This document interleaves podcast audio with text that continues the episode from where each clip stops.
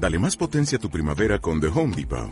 Obtén una potencia similar a la de la gasolina para podar, recortar y soplar con el sistema OnePlus de 18 voltios de Ryobi desde solo 89 dólares. Potencia para podar un tercio de un acre con una carga. Potencia para recortar el césped que dura hasta dos horas. Y fuerza de soplado de 110 millas por hora. Todo con una batería intercambiable. Llévate el sistema inalámbrico OnePlus de 18 voltios de Ryobi. Solo en The Home Depot. Haces más. Logras más. Mi nombre es Hugo. Coged vuestros bastones porque aquí y ahora empieza nuestra travesía. Aquí empieza Mochileros.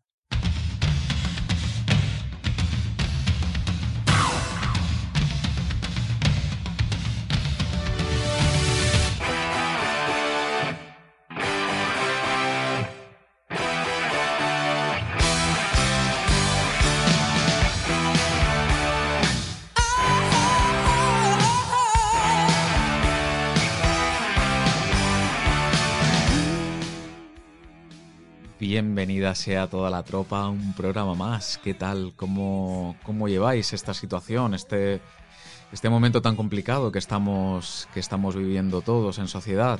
Bueno, nos parece que, se lo saltan un poquillo la torera, pero, pero bueno, yo creo que la mayoría estamos tratando de hacer las cosas bien y al final es, es siempre un alivio, ¿no?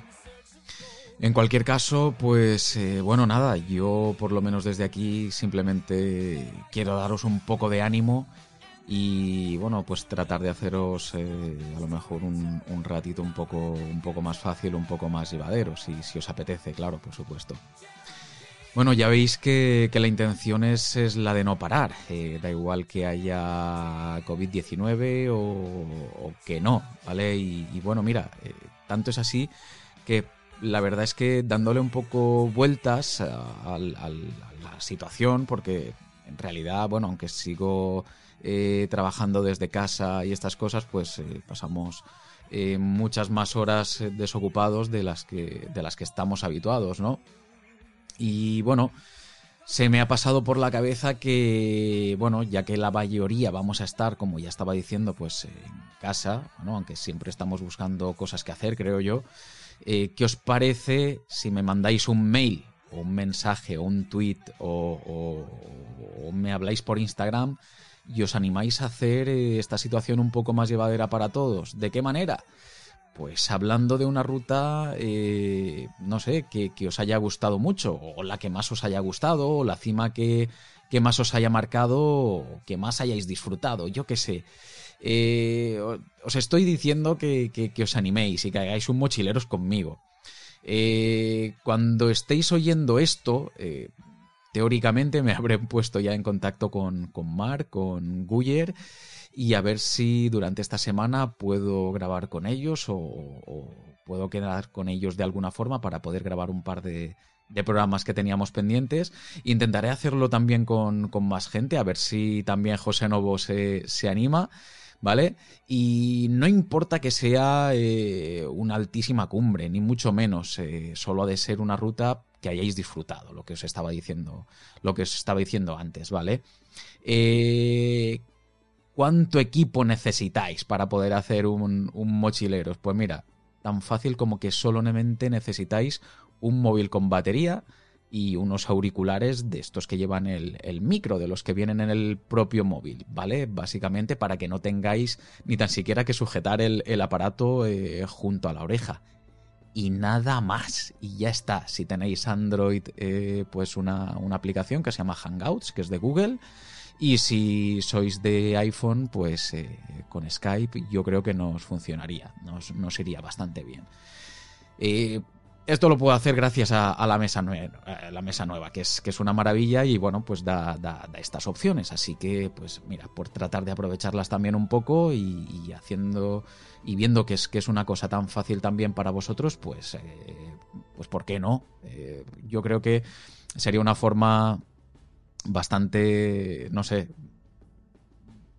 bastante interesante, por lo menos, a la hora de de si os parece poder sacar durante estas semanas eh, un programa semanal en lugar de uno mensual y bueno pues así tratar de, de tener un poco más de, distracción durante, durante estos días. ¿De acuerdo? ¿Qué os parece? ¿vale? Porque al final esto depende de vosotros. Si vosotros nos ponéis un poco las pilas, de poco nos sirve. Venga, va, no seáis así, no seáis tímidos, que, que, que nos pueda la timidez, porque al final en realidad solamente vais a estar hablando conmigo. O sea, nadie va a estar aquí escuchando ni nada. Después se edita y todo queda fantástico. O sea que sin, sin ningún problema. Al final sería como si estuviésemos tomando una cerveza y charlando en, yo qué sé, en una terracita en Benasque. Vamos, yo me cambiaba ya mismo si pudiéramos. Pero bueno, venga, os lo dejo ahí, a ver si os animáis, si podemos sacar entre todos eh, cuatro o cinco programillas, que, claro, a la hora de grabar con, más gente, un programa siempre es mucho más ameno, mucho más rápido de, hacer y, y vamos sacando aunque sea un programita a la semana, ¿de acuerdo? ¿Qué os parece? Venga, va, animaos, joder, venga. Bueno, va, dejo de daros la brasa ya con, esto, a ver si os animáis de verdad y, podemos hacer alguna cosilla estos días. Eh, nos metemos ya en faena. Hoy quería hablaros de, pues, de la última salida que, pude hacer, casi in extremis, antes de que declarasen todo el, estado de alarma.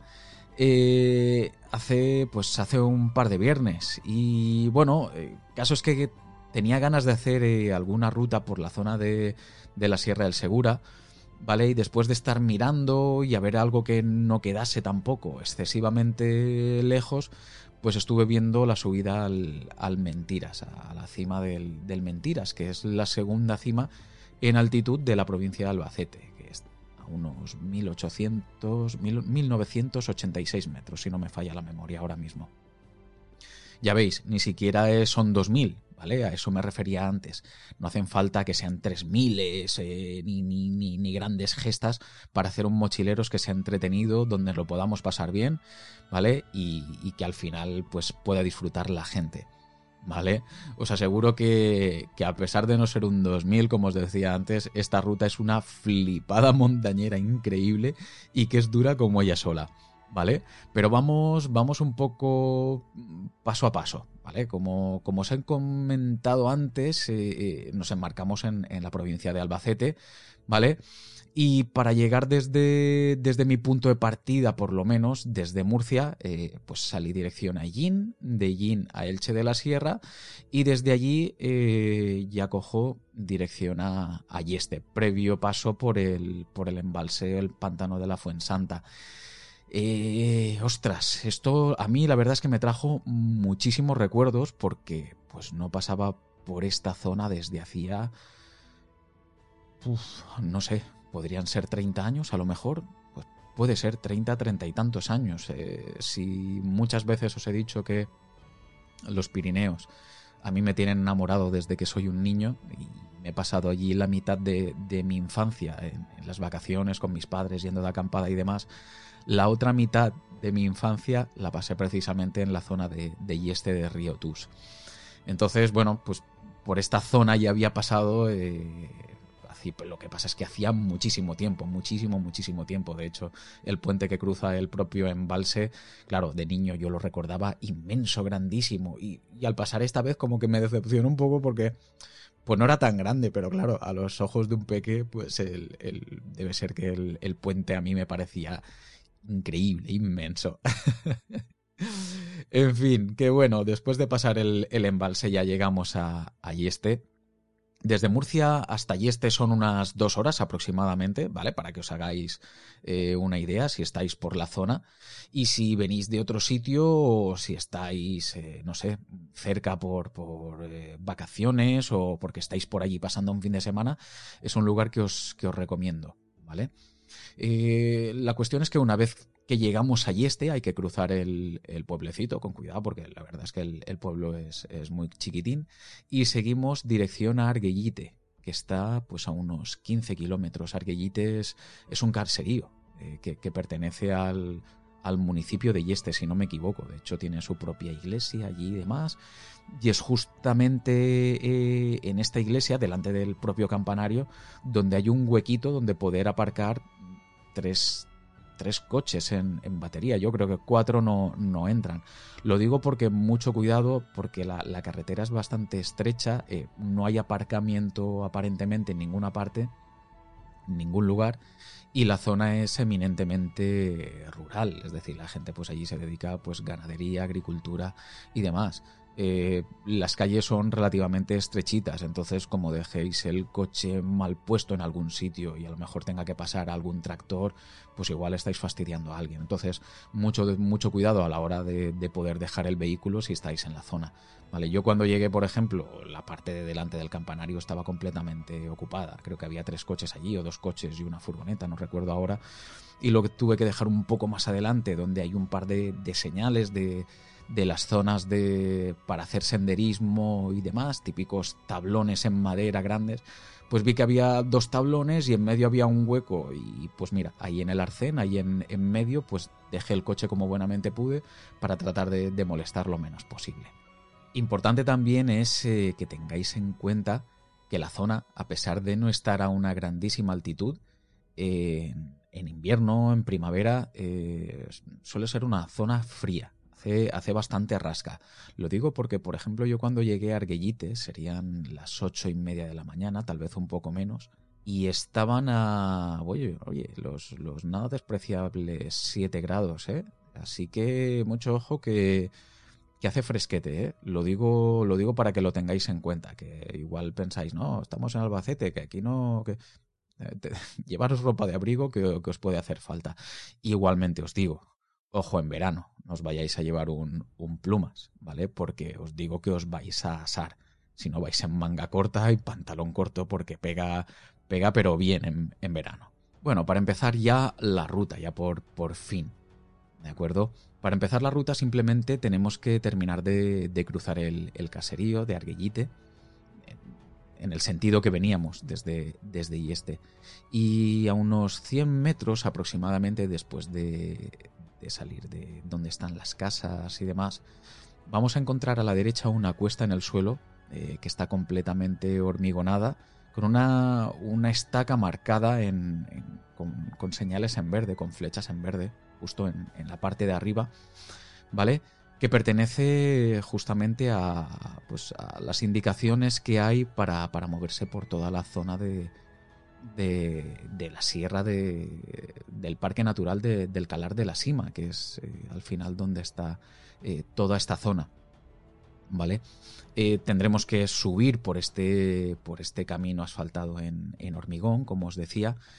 Y, bueno, nos vamos a encontrar unas casas primero a la izquierda.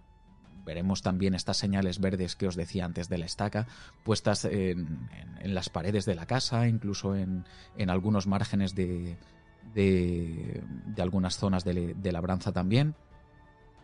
Y bueno, yo os lo digo ya desde el principio, ¿vale? No os asustéis porque la ruta se empina desde el primer momento, ¿vale? Os va a dar pocos respiros, por, no decirlo de otra forma. Eh, una vez que pasáis estas casas que os comentaba, que quedan a mano izquierda, además vais a pasar completamente pegados, porque el camino pasa por ahí, justamente, eh, entramos en una zona de, sendero, nos metemos en una zona ya muy, muy boscosa, nos metemos directamente en medio de toda la vegetación, que, además es, es una pasada, porque es que parece que no has terminado de pasar las casas y, bueno, pues ya estás tocando naturaleza, porque el, entorno es que es así, el entorno está directamente eh, em, empotrado en, esa, en esa naturaleza, no sé, casi no salvaje, pero, pero desde luego tan agreste ¿no? de, toda la zona. El sendero bueno, como, como, os venía diciendo, ¿no? el sendero está perfectamente delimitado y, poco a poco nos iremos acercando a, una pista forestal, eh, donde también encontraremos eh, marcas eh, con estacas, igual que, igual que os decía antes, con estas, con estas señales en verde. Eh, estas estacas van a ser una, una, tónica prácticamente durante todo el recorrido. Lo digo para que lo tengáis en cuenta, porque además como indicativo para saber que, que estáis en, en, el buen camino, pues oye, es algo que, que, siempre viene bien. Una vez que llegamos a la pista forestal, eh, una vez más, vamos a seguir a la izquierda, prácticamente todos, en todos los cruces que encontremos vamos a tener que ir a la izquierda, pero bueno, os lo remarco de todas maneras, ¿vale? Tendremos que seguir a la izquierda para, bueno, eh, nada, a nada que, que, caminamos 50 metros, haremos una pequeña curva, una, una bajadita y tendremos eh, justo frente a nosotros una panorámica fantástica, ¿vale? Para disfrutar de las vistas preciosas de, de toda la zona del del Mentiras, que, nos quedará justo al fondo, justo frente a nosotros. Y bueno, eh, aunque a su izquierda veremos dos inmensos eh, peñascos, ¿vale? Que son las peñas palomeras, si no recuerdo mal, ¿vale? Eh, os aseguro que, no nos las podremos quitar de, los ojos en, prácticamente en todo el recorrido de, de su vida porque además eh, llaman muchísimo, muchísimo la atención, os lo garantizo, ya lo veréis. Al seguir por el por la pista forestal por la que, por la que vamos avanzando, eh, va a llegar un momento también en el que encontremos otro cruce, ¿vale? Este, esta vez, eh, bueno, un cruce con, con, con, varias pistas, una va a la derecha, otra a la izquierda, y la que nosotros traemos. Y justamente en este cruce si tendremos eh, una señal perfectamente, perfectamente marcada y, donde tendremos también eh, referencia del GR66.1, que es un ramal del, del, GR del Calar de la Cima, del, vamos, del Parque Natural del Calar de la Cima, por lo que he estado viendo y he estado investigando un poquillo, ¿de acuerdo?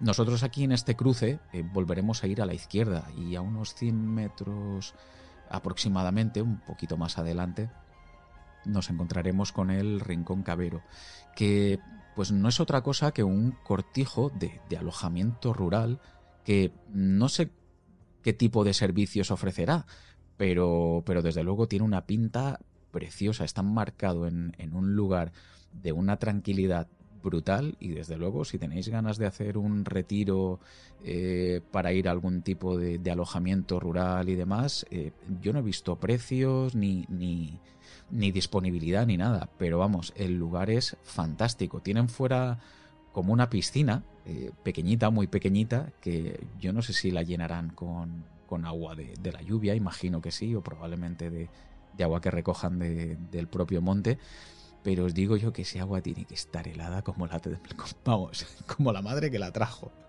Os lo aseguro, ¿eh? Pero vamos, que incluso en verano, que, aquí sí que hace un calorazo tremendo, probablemente darse un, buen baño ahí sea, sea un puntazo, ¿eh?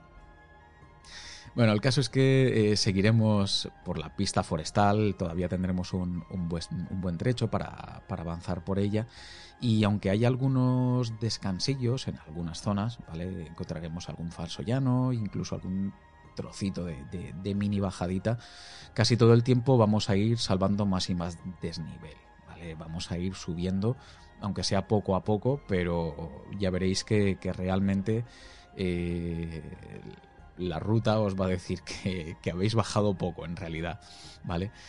va a llegar un momento, además, después de pasar un, cartelito que, nos quedará a la derecha en, el, en la pista forestal, veréis un cartelito que marca eh, o, delimita de algún modo el, parque natural de los calares de la cima, que es lo que os estaba diciendo, ¿vale?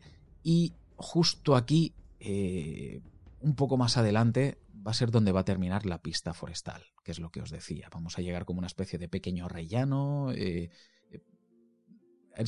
vamos, yo por lo menos cuando llegué allí ni estaba pisado por vehículos ni nada, todo el suelo lleno de, pinocha, de pino, porque realmente estamos avanzando en todo momento eh, por en medio de un, de un bosque de, pino inmenso.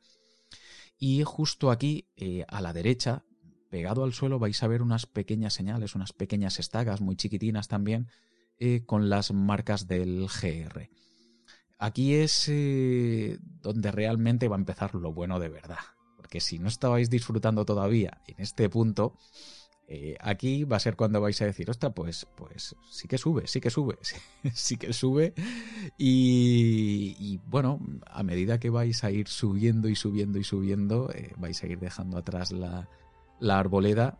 Y cuando empezáis a dejar de ver todos los pinos y, toda la vegetación, es porque ya os estáis metiendo en, cierta altitud, vamos, a partir de aquí el, terreno se empina todavía más, hay que salvar bastante más desnivel, iréis haciendo algunos zigzag para poder subir por una zona bastante, bastante rocosa. Y además, eh, bueno, pues lo que os decía antes, tendremos las dos peñas palomeras cada vez más cerca. Eh, incluso pasando por, por un par de, lugares donde la zona eh, se torna muy aérea también, con un precipicio que quedará a nuestra izquierda, donde, pues oye, es preferible llevar un poco de cuidado. La, la senda es ancha, no, no, no hay ningún tipo de, de riesgo de, resbalón, de ir muy cerquita, no, os preocupéis porque de hecho hay dos, tres caminitos que, que van por la misma zona y, se puede ir bastante por, por, el interior para no correr ningún tipo de riesgo, pero, pero vamos, que, la zona eh, digamos que tiene, tiene su buena vista de, caída ya desde aquí, ¿eh? ni tan siquiera hemos llegado al, al collado va a llegar un momento en el que después de haber pasado esta zona aérea y, de hacer otra pequeña, no trepada, es casi, pues eso, son, son como casi como escalones de, roca que, va, que vamos a tener que ir salvando, cogiendo cada vez más, más altitud. Vamos a acabar pasando junto a un, pequeño riachuelo que nace, pues eso, de toda la zona del, del collado y eh, que podréis cruzar o no. En principio vamos a ir por el lado izquierdo del, río y yo os recomiendo que sigáis por este lado izquierdo, que no crucéis a la derecha porque eh, la parte izquierda es mucho más llana, es, mucho más agradable de, a la hora de, transitar y es por donde va el sendero. Lo que pasa es que por la parte derecha también se puede acceder eh, al Mentiras, eh, si no me equivoco, por digamos lo que sería eh, su parte frontal. Nosotros eh, accedemos desde la parte trasera, ¿vale? ¿Por qué lo hacemos también por la parte trasera? Pues ahora os lo explicaré, porque al llegar al, al collado ya nos quedarán las, las dos peñas a, un lado y al otro, con, con, todo lo espectaculares y lo grandes que son, ya veréis, ya veréis las fotos también. Eh, seguiremos por aquí y aquí la zona, la verdad es que eh, se torna bastante más llana. Eh, seguirá subiendo, ¿vale? Seguimos subiendo en este punto, pero se torna bastante, bastante más llana y, menos intrincada de lo que estábamos subiendo justo hasta este punto. después de avanzar, pues será, no sé si a lo mejor 500 metros, 600 metros y tal vez un poco más. Vamos a llegar a un punto, a un lugar que realmente eh, podría ser un, mirador, pero perfectamente un mirador increíble de todo el parque natural de, de los Calares de la Sima eh, porque es que delante de nosotros vamos a tener un espectáculo brutal, pero absolutamente brutal, con todas las vistas de todo el parque visto desde arriba, con, toda la zona de Río Tus al fondo, con, todo el, el, codo que hace el, río justo enfrente tiene el antiguo aserradero, donde, bueno, estuve también cuando era, cuando era un crío con, con mi padre, con, con amigos del centro excursionista de, de Crevillente. Eh, desde este punto el aserradero como tal no se ve, pero, pero sé dónde está situado ahí y la verdad es que la zona es una pasada, es una maravilla. O sea, las vistas desde aquí son absolutamente increíbles. Solamente ya por la vista que tenéis en este punto, la ruta os aseguro que merece la pena. De verdad. Bueno, yo la verdad es que me quedé muy atontado en este sitio, ¿eh? yo lo, tengo que reconocer porque es que me pareció, me pareció realmente bonito todo el, todo el entorno que había allí. Además, bueno, eh, se ve todo los restos, porque en realidad son los restos ¿no? de, un, de un proceso kárstico ya desmoronado y, donde solamente quedan donde solamente quedan los valles, ¿no? Por donde, por donde pasan eh, los ríos. Ya os digo, a mí me parece de, digno de admirar a partir de este punto, que, es eh, como un mirador, como os estaba diciendo, mm, torcemos un poco a la derecha, ¿vale? Para, empezar a subir otra vez, de nuevo. Eh, y tratar de buscar un poco lo que sería la parte alta, la parte alta del, túmulo que veníamos viendo eh, poco que, termina siendo la antecima. Lo que decíamos la, Peña Palomera que quedaba antes a nuestra derecha, pues ahora la tenemos en, eh, en, eh, justo, justo frente a nosotros. Y, bueno, os aseguro que este tramo final de subida se pega a las piernas, pero mucho, ¿eh? pero mucho, mucho, mucho, os, lo puedo asegurar, en serio. A mí este lugar, la verdad es que, bueno, a ver, sí que es verdad que, oye, uno tiene su fantasía, la verdad, no, no, no, no lo vamos a negar. Pero este lugar, eh, visto desde la distancia, a mí personalmente me recordaba un poco a la cima de los vientos de, la escena del Señor de los Anillos en la película. ¿Vale? El sitio es el, Cerrico de las Mentiras y, y, viene a ser, como os decía, la antecima de, lo que es el, pico, ¿no? Lo que es la, cima. Eh, es curioso porque está unos metros por encima de, lo que es la, cima oficial, pero es en, la cima del, Mentiras donde está el vértice geodésico. En cualquier caso, eh, en este cerrico de las mentiras que os decía, en este, en este lugar tan que a mí me parecía tan bonito, a pesar de que la subida fuese ya tan exigente eh, a la altura que estábamos, porque, bueno, es, lo que os venía contando. En unos 10 kilómetros que hemos hecho desde que, desde que hemos salido del coche, hemos salvado más de mil metros de desnivel. O sea que la, altura es importante, ¿eh? la altura es, es, es a tener en cuenta, con lo cual mucho cuidado.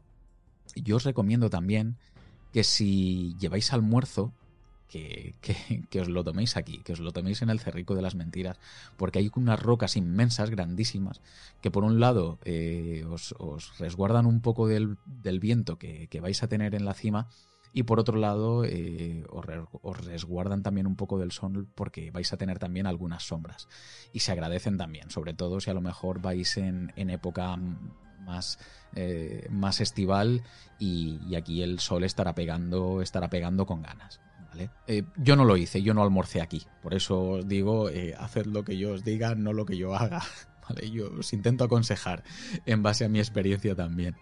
Entonces, eh, nada, se sigue desde el Cerrico, se sigue pues cresteando, ¿vale? Hasta, hasta el vértice geodésico, que ya desde allí lo, podréis ver y en nada, en unos minutos tendréis ya la, la cima delante, ¿vale? Que como siempre, pues al llegar allí, lo típico, fotos y disfrute máximo del día, porque la verdad es que yo me lo pasé genial, ¿eh? yo me lo pasé en grande con esta ruta y la verdad es que eh, en este punto eh, se disfruta pues casi más todavía que en, el, que en la parte del mirador que os había dicho.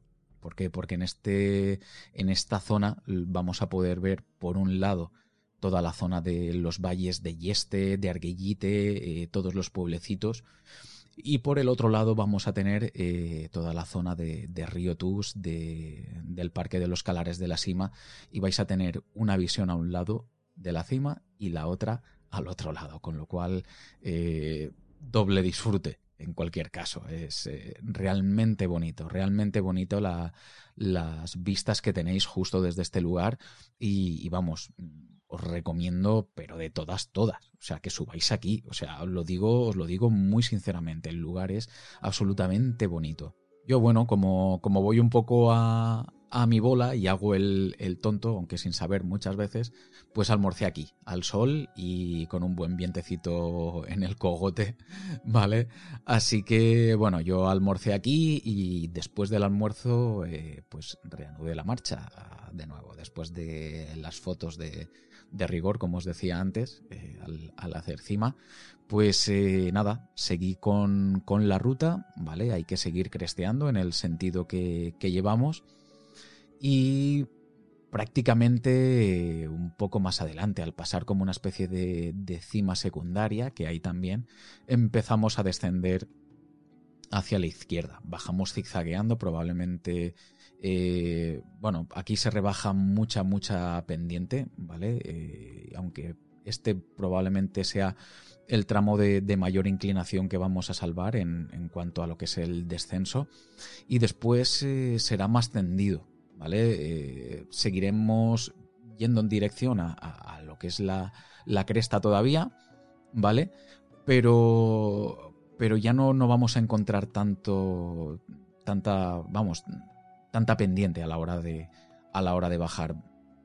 Al seguir por la cresta vamos a llegar a un, a un punto en el que nos vamos a dar de bruces con, con un, con un picachón rocoso que tenemos justo delante, ¿vale? Que es eh, la mulata del imperio, por lo que estuve leyendo. Y aquí en realidad vamos a volver a, descender hacia la izquierda un poco. Al final la mulata quedará a nuestra derecha, muy impresionante desde, desde arriba porque es, es grandísima realmente.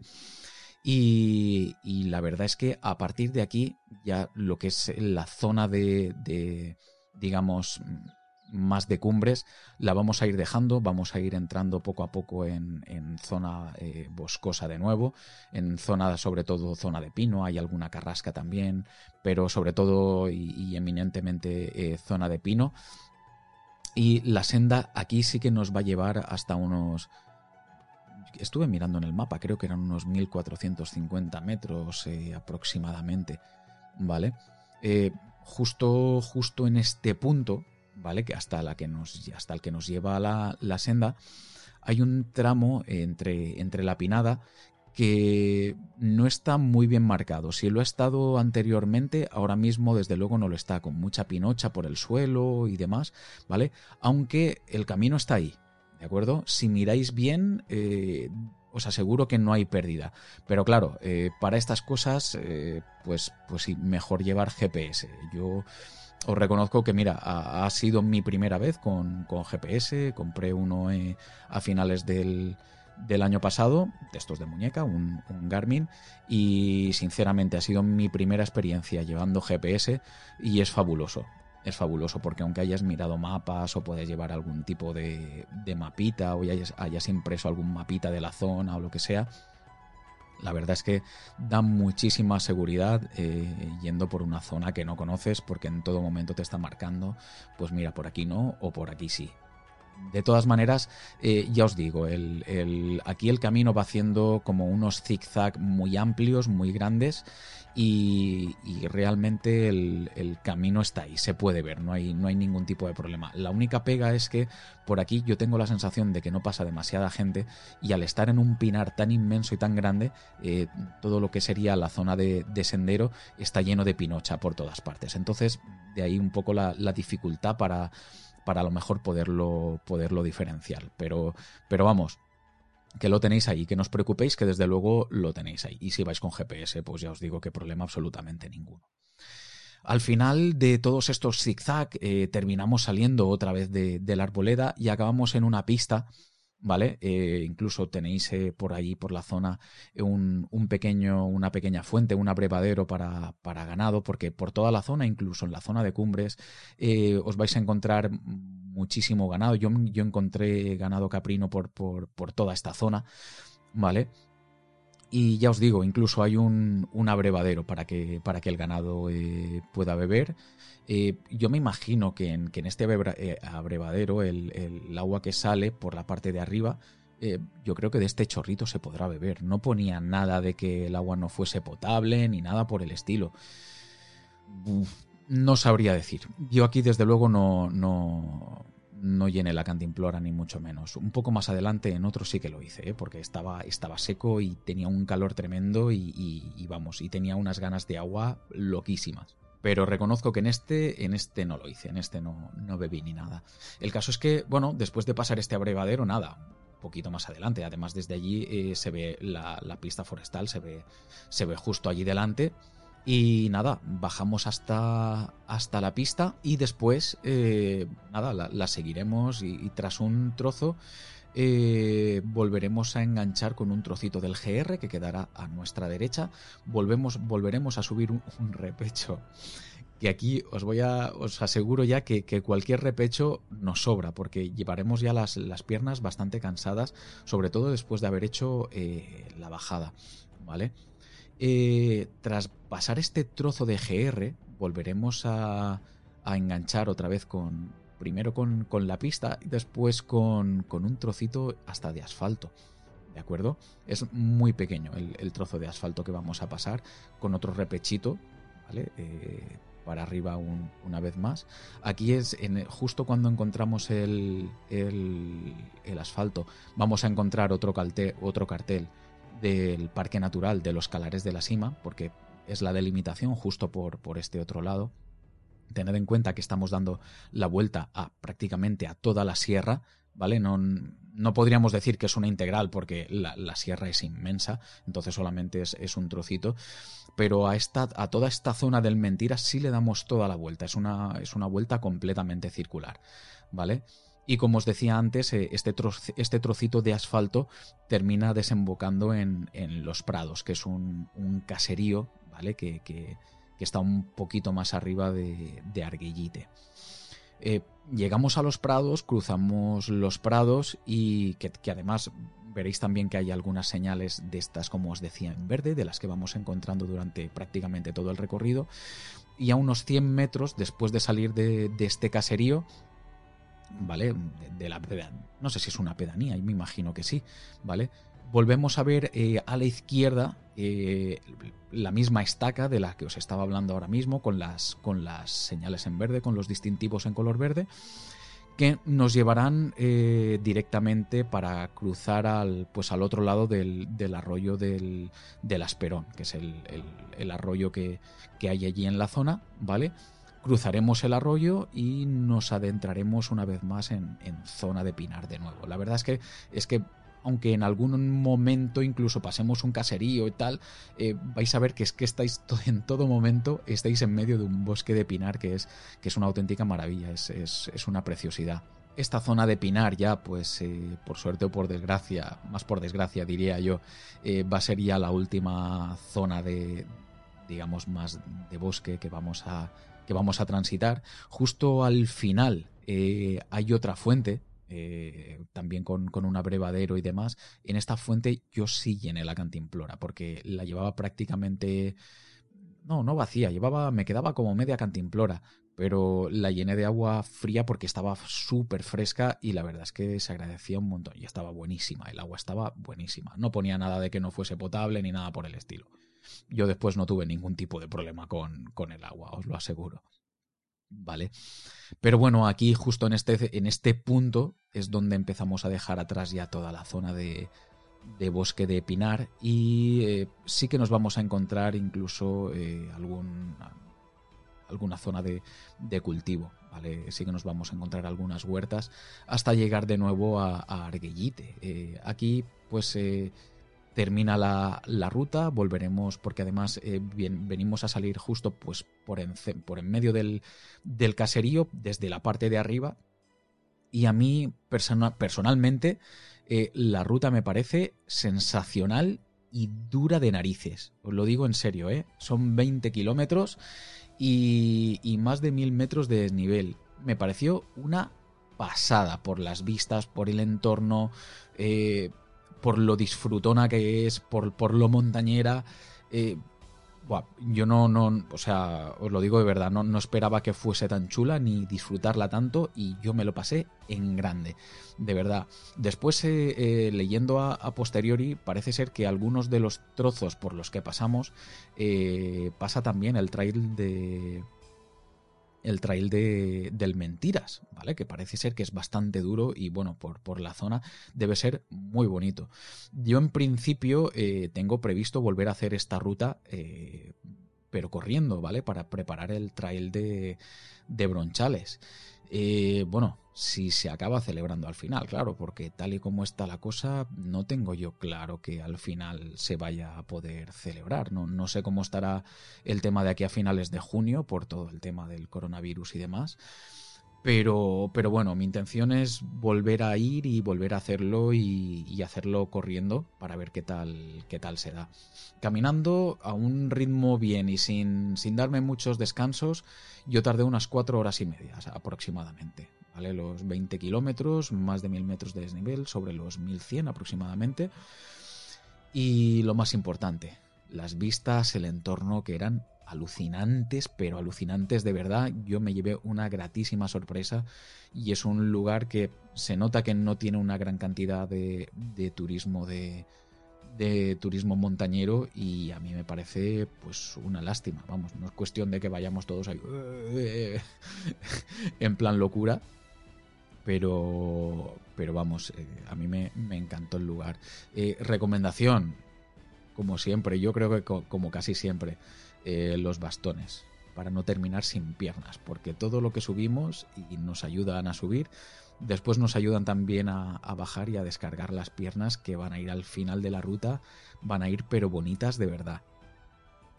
Eh, ya por cierto, el último comentario que os quería hacer con respecto a la, a la ruta es que eh, yo para llevar en el GPS seguí el track de, un usuario de Wikiloc que se llama Pernales. ¿Vale? Eh, lo digo por si os sirve y a lo mejor os queréis descargar su, track. Yo de momento todavía soy novato en esto. Voy a ver si voy subiendo también rutas, tanto a Wikiloc como a, a Sumiloc también, con, con nuestros amigos allí para dejar puesta para dejar puesto el track y si os lo queréis descargar, de acuerdo, que tengáis que lo tengáis disponible. Voy a ir poco a poco, ya os digo, porque con todo esto sí que soy novato y no tengo ni idea todavía de cómo funciona, no me he puesto a, ello. Así que bueno, eh, pues nada, simplemente dar las gracias al usuario Pernales por eh, haber colgado la ruta, que fue un poco en la que yo me guié y que, bueno, a mí me hizo disfrutar de esta rutaza absolutamente increíble.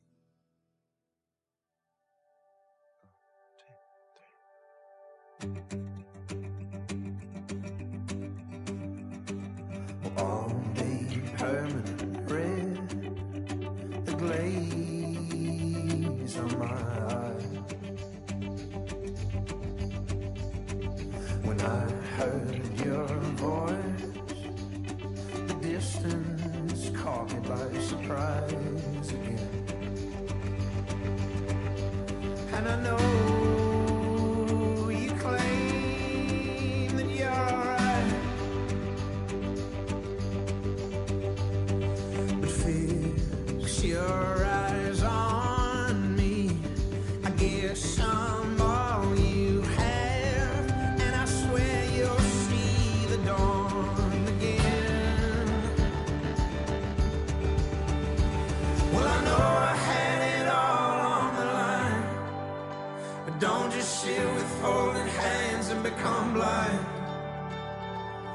Even when there is no star in sight, you'll always be my only guiding light. Late in my youth, well, I'm still in awe of you. Discover some.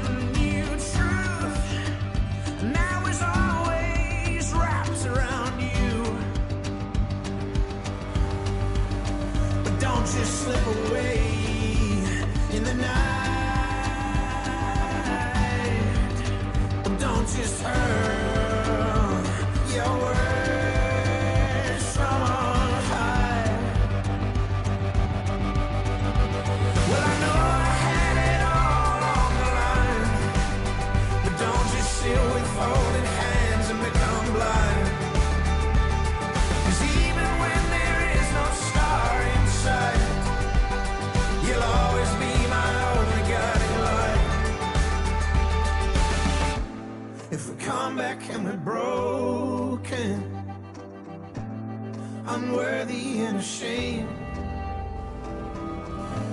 Give us something to believe in, and you know it'll go your way.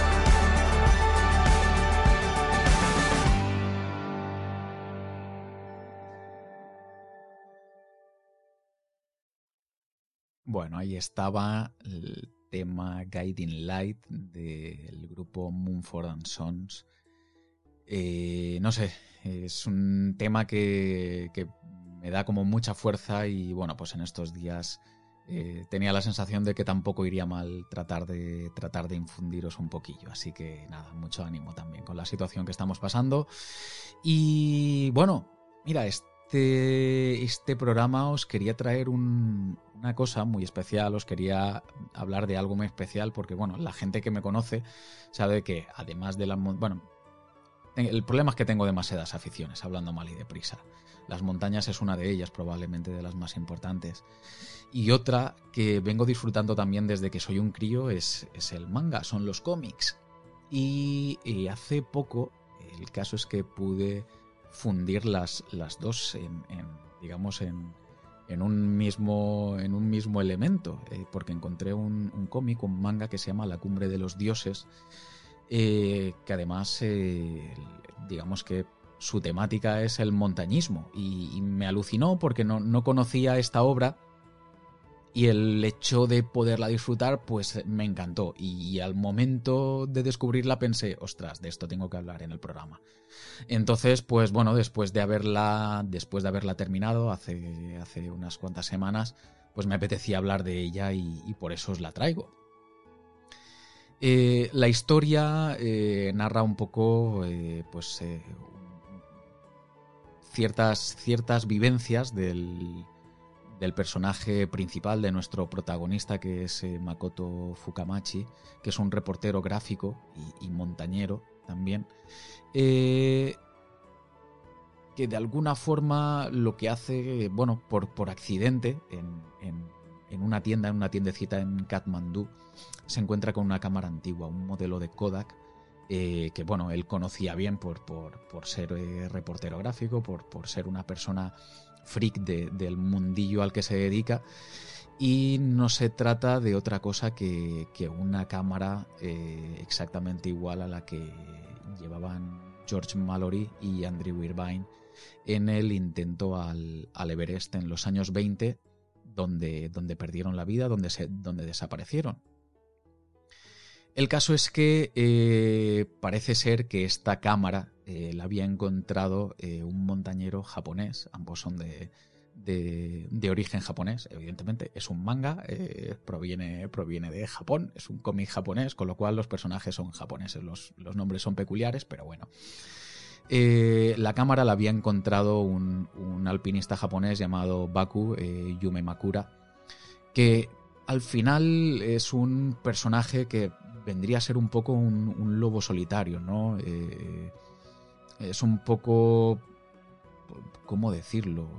No sé, un, montañero de la vieja escuela, relativamente poco abierto a, modernidades ni, cosas por el estilo le gusta eh, disfrutar de la montaña en, su esencia más pura, ¿no? tal y como, tal y como se, venía haciendo durante todo el, siglo XX, desde principios del, siglo XX. No sé, eh, yo después de haber leído y haber leído cosillas, a mí me recuerda un poco a, Denis Urubko, al, alpinista ruso o ruso-polaco, si no me equivoco, que, bueno, que va un poco también eh, en este sentido, ¿no? Le gusta hacer el, eh, parece ser que le gusta hacer las ascensiones, pues un poco de esa manera, ¿no? Un poco de la vieja escuela, sin oxígeno, ni este tipo de, cosas. Y al final, pues eh, la historia termina un poco contándonos cuál es el, bagaje montañero de,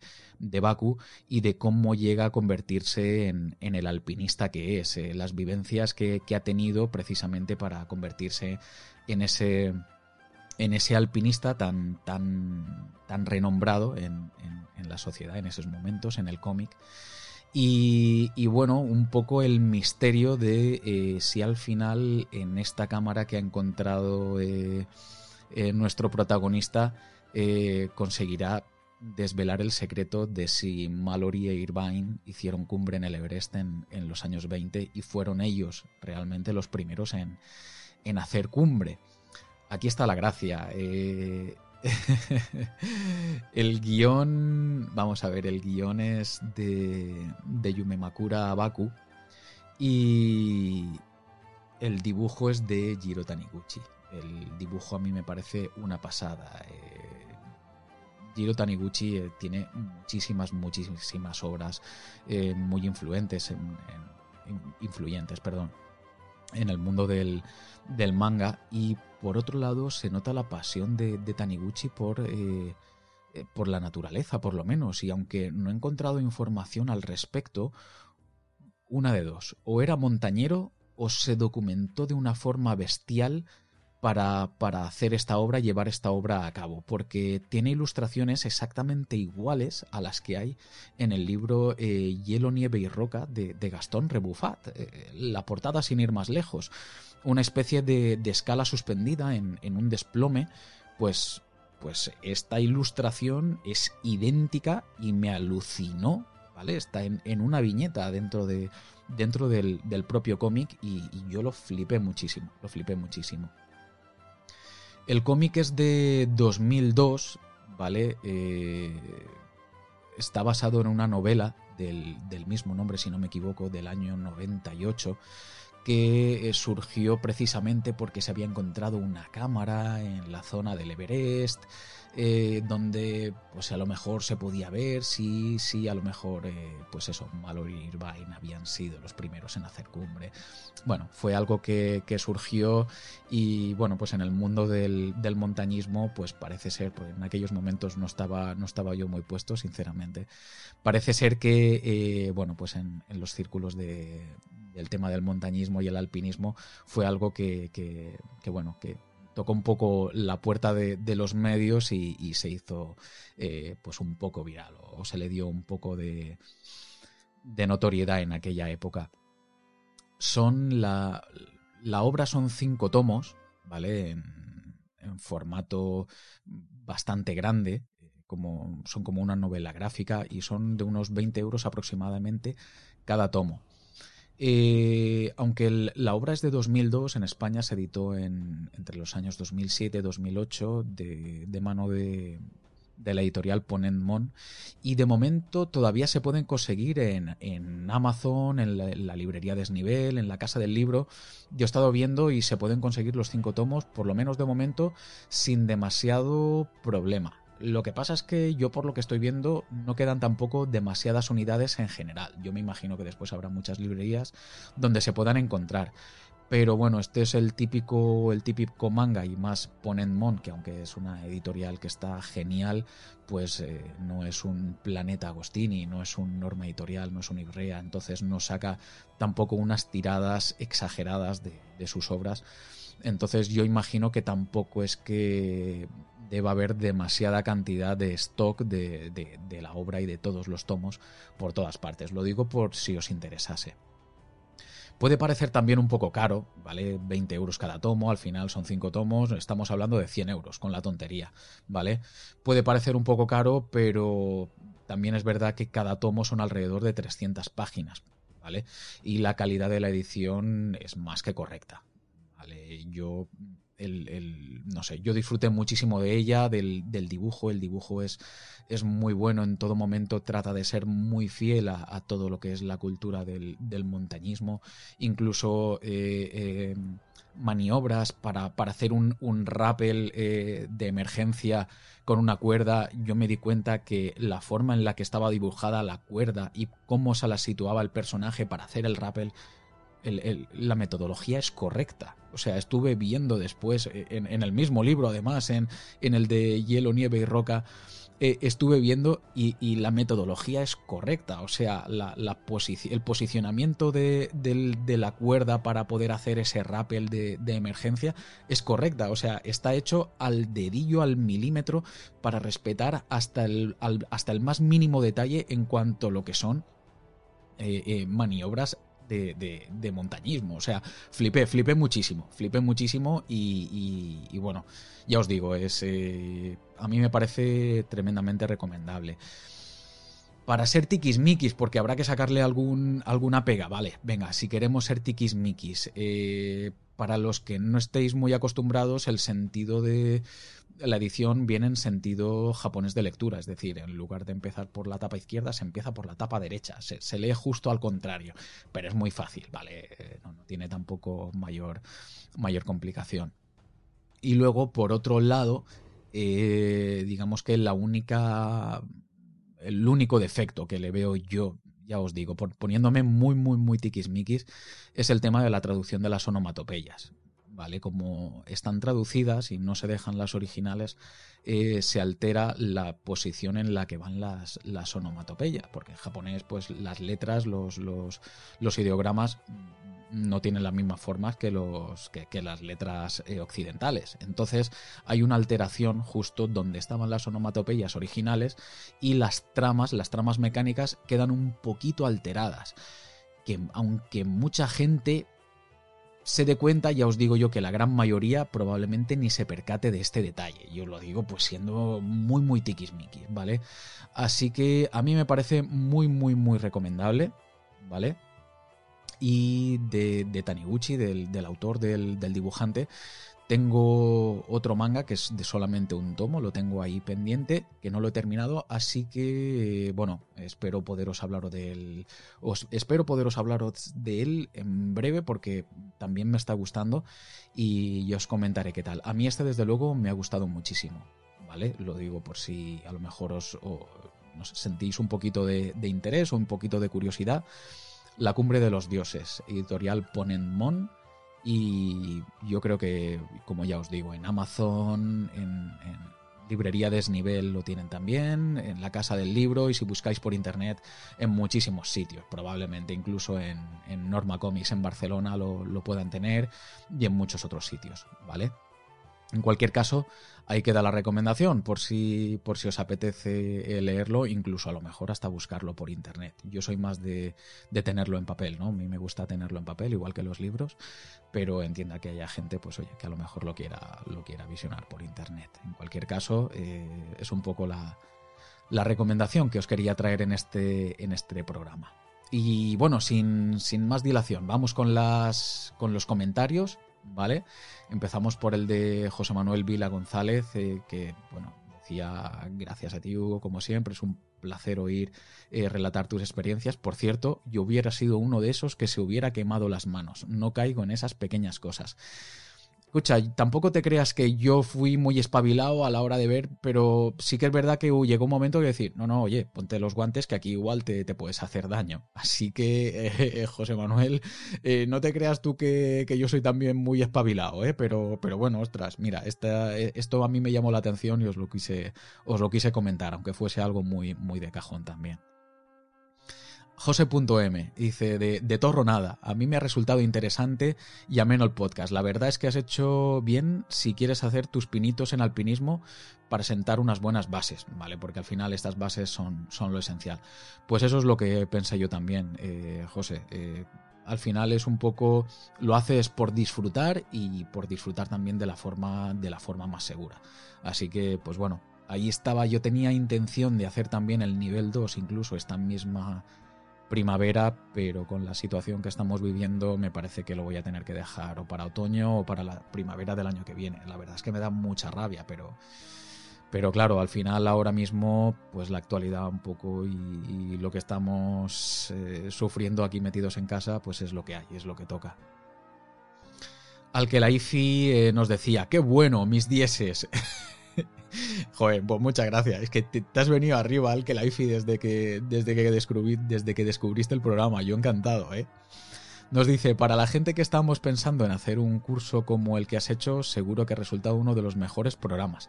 O por lo menos a mí me lo ha parecido. Ostras, pues me alegro un montón. Yo de verdad que cuando llevábamos tres cuartas partes del programa, yo decía, madre mía, lo que les estoy metiendo aquí, Virgen Santísima. En fin, seguía, decía, muy interesante y de gran ayuda. Por ejemplo, para la hora de buscar un curso saber lo del material que exigen, cosa que desconocía. Esperando ya el siguiente episodio. Saludos y buena senda.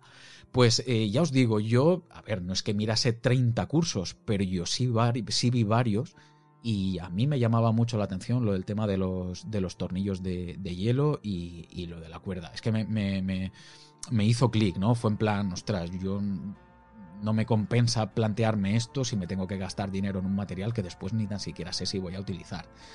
Después la experiencia me dice que cuando lo pruebo me vengo arriba y, de 60 metros, de 60 metros, cuerda de 120 metros si hace falta y la hago doble y de... Pero, claro, pero esto, esto es después, el subidón viene después, pero claro, antes dices, ostras, es que gastarme este dineral sin saber si después le voy a sacar partido, pues tiene, tiene su miga. En cualquier caso, muchas gracias por el comentario y, bueno, pues a ver si dentro de no mucho puedo hacer el nivel 2 y os puedo traer una segunda parte de este, de este programa. Carlos Martín nos decía, muy buenas Hugo, y de tostón nada. Otro que, que, que, joder, que incides en lo de que no fue tostón. Yo de verdad me alegro un montón por todos, de verdad, me, sorprendió muchísimo, muchísimo, ¿eh? Porque pensaba que, que, que, os iba a parecer, pues eso, a ver, no, no que fuese un tostón, pero era en plan, buf, esto es un poco denso, ¿eh? No me, no me llama, lo apago y a otra cosa. que hubiese tenido su lógica también, pero bueno. Nos decía Carlos, a mí me pareció muy interesante y nos va a ayudar mucho a la hora de elegir un curso de alpinismo. Si ya tenía ganas de hacer un curso, ahora después de escucharte mucho más y así poder estrenar mis crampones de Amazon. Bueno, ya te comenté que los míos también son de Amazon, son muy sencillos, a mí me costaron muy baratitos, pero oye, van genial, ¿qué quieres que te diga? Que nos decía también que con el invierno que estamos teniendo por aquí todavía están en la caja. Un saludo y buena senda.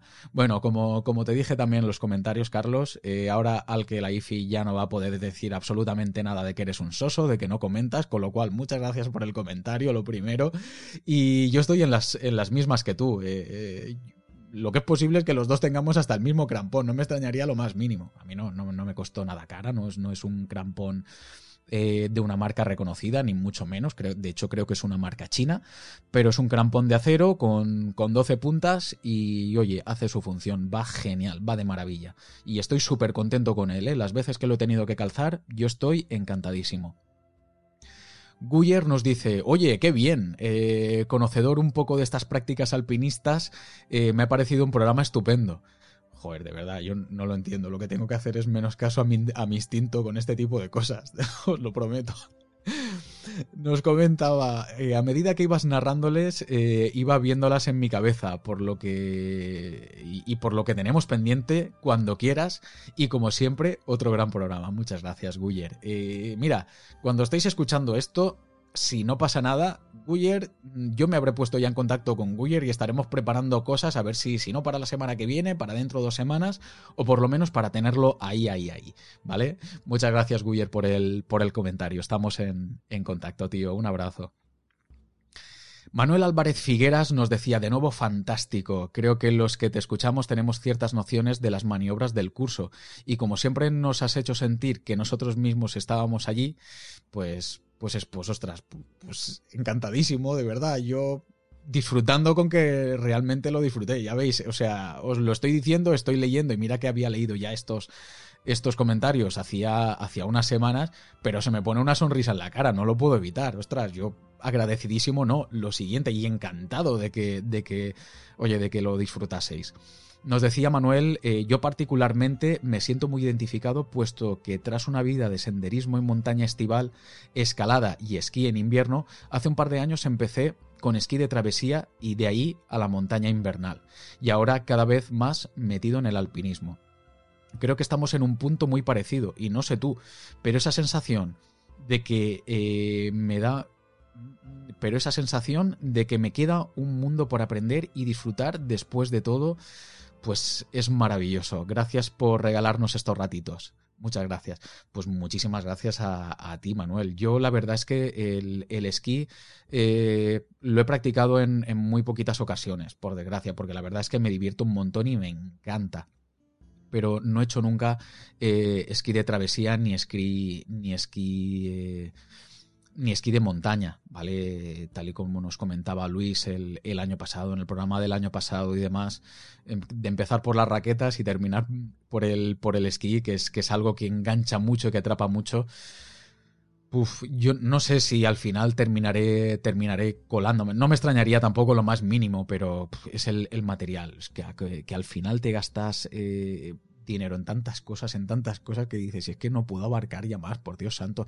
Si es lo que os estaba diciendo antes, si me gasto dinero en cómics todos los meses también, que no me da el bolsillo, si es que no llego, que, que compré la mesa de mezclas, que me gasté otro riñón. son demasiadas aficiones ya, que no doy abasto.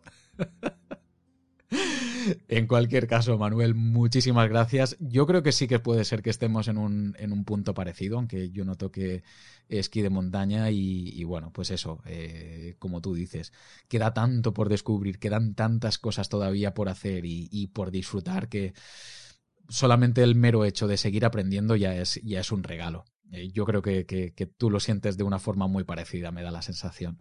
Un abrazo muy fuerte. Eh, y bueno, por último, nos quedaba el de Jordi Esteba, que nos decía muy buen programa para los que empiezan, eh, toda información es poca. Pues desde luego, Jordi, estoy totalmente de acuerdo contigo y de ahí el, el, hecho de que quisiera hacer el programa, aunque era un poco, un poco denso, a mí al final me pareció un poquito denso, pero bueno, esa era la intención, un poco poner antecedentes a, la gente que a lo mejor se quiere iniciar y que quiera tomar la iniciativa de, bueno, de, ponerse un crampón o, armarse con un piolet para hacer un poquito de, montaña invernal que, bueno, eh, toda, toda precaución siempre es poca, considero. Os quiero agradecer los, los likes a, todas las personas que habéis estado ahí, a Twingo69, a Antonio Ledesma, a Basaca, al Chauma, ¿vale? Yo creo que eh, eso es valenciano 100%, ¿no? Un saludo, el Chauma. Eh, a Paco, a Sandra, a Jordi Esteba, al Kelaifi, a Manuel Álvarez, a Guyer, a Carlos Martín, a Germán, muchas gracias por volverte a pasar por aquí, amigo, a Paco Andreu, a José Manuel Vila, a José.m, a Daniel Romero, y me vais a permitir que me tome la licencia de, dedicar este programa con todo mi cariño, con, toda mi alma a mi amigo Santi, eh, que está pasando por un momento personal complicado precisamente estos últimos días, así que, pues bueno, este, este va por ti, amigo mío. Bueno, eh, bueno, como, os decía, eh, me he quedado aquí un poco, un poco traspuesto, disculpadme de verdad. Muchísimas gracias a todos, a todos y a todas por vuestros likes. Ya sabéis eh, lo importantes que son para que iVoox pues termine poniendo el programa lo más arriba posible en las listas y que así más gente pueda conocerlo. Y si algo pues nos ha gustado del programa, pues yo estaré encantado de recibir también vuestras críticas, ¿vale? Porque todo se puede mejorar siempre, siempre, absolutamente siempre los likes en iVoox, las estrellitas en iTunes, eh, los comentarios, eh, ya sabéis que todo suma, ya sabéis que eh, le da vidilla al programa, ¿vale? Suscribíos si aún no lo habéis hecho y compartidlo con la gente montañera que conozcáis, que igual les puede gustar, ¿quién dice que no? Claro que sí. Recordaros también que podéis encontrar mochileros en Spotify, en iVoox, en iTunes, en Google Podcast, prácticamente donde busquéis podcast, ahí lo vais a tener, ¿de acuerdo? La cuenta de Instagram es Mochileros Oficial, la de Twitter es arroba mochileros barra baja ofi y el correo es mochilerosoficial arroba gmail.com. Una cosa que siempre me olvido de deciros es que aunque el podcast esté en todas partes, eh, tan solo en iVoox se pueden encontrar todos los programas, ¿vale? Lo digo porque eh, esta es la plataforma que uso para alojar los audios y cuando el feed, digamos, eh, eh, cuando se lanza a los otros reproductores, a los otros podcatchers o las otras plataformas, esta solamente cede los últimos 20 programas, ¿vale? para que estén disponibles en en iTunes, en Google Podcast y en, el resto de, lugares. Lo digo porque si no sabéis eh, cómo ver los primeros programas, si os apetece escucharlos por la razón que sea, ¿vale? Los tenéis disponibles todos sin problema en iVoox para que, para que los podáis para que los podáis escuchar ahí. En esta, en ocasión, perdonad, en esta ocasión no os voy a, voy a decir que disfrutéis de la montaña, ¿vale? Os voy a decir que os quedéis en casa, que, así es eh, como vamos a pasar mucho antes toda la situación que estamos, que estamos teniendo que sufrir. Aprovechad para formaros, aprovechad para buscar documentación, para preparar rutas, para, para, planear salidas y para plantearos objetivos, que eso siempre mete el gusanillo en el cuerpo de la motivación para hacer más y mejores salidas. Muchísimas, muchísimas, muchísimas gracias por estar ahí, como siempre os digo, sed felices y buena senda.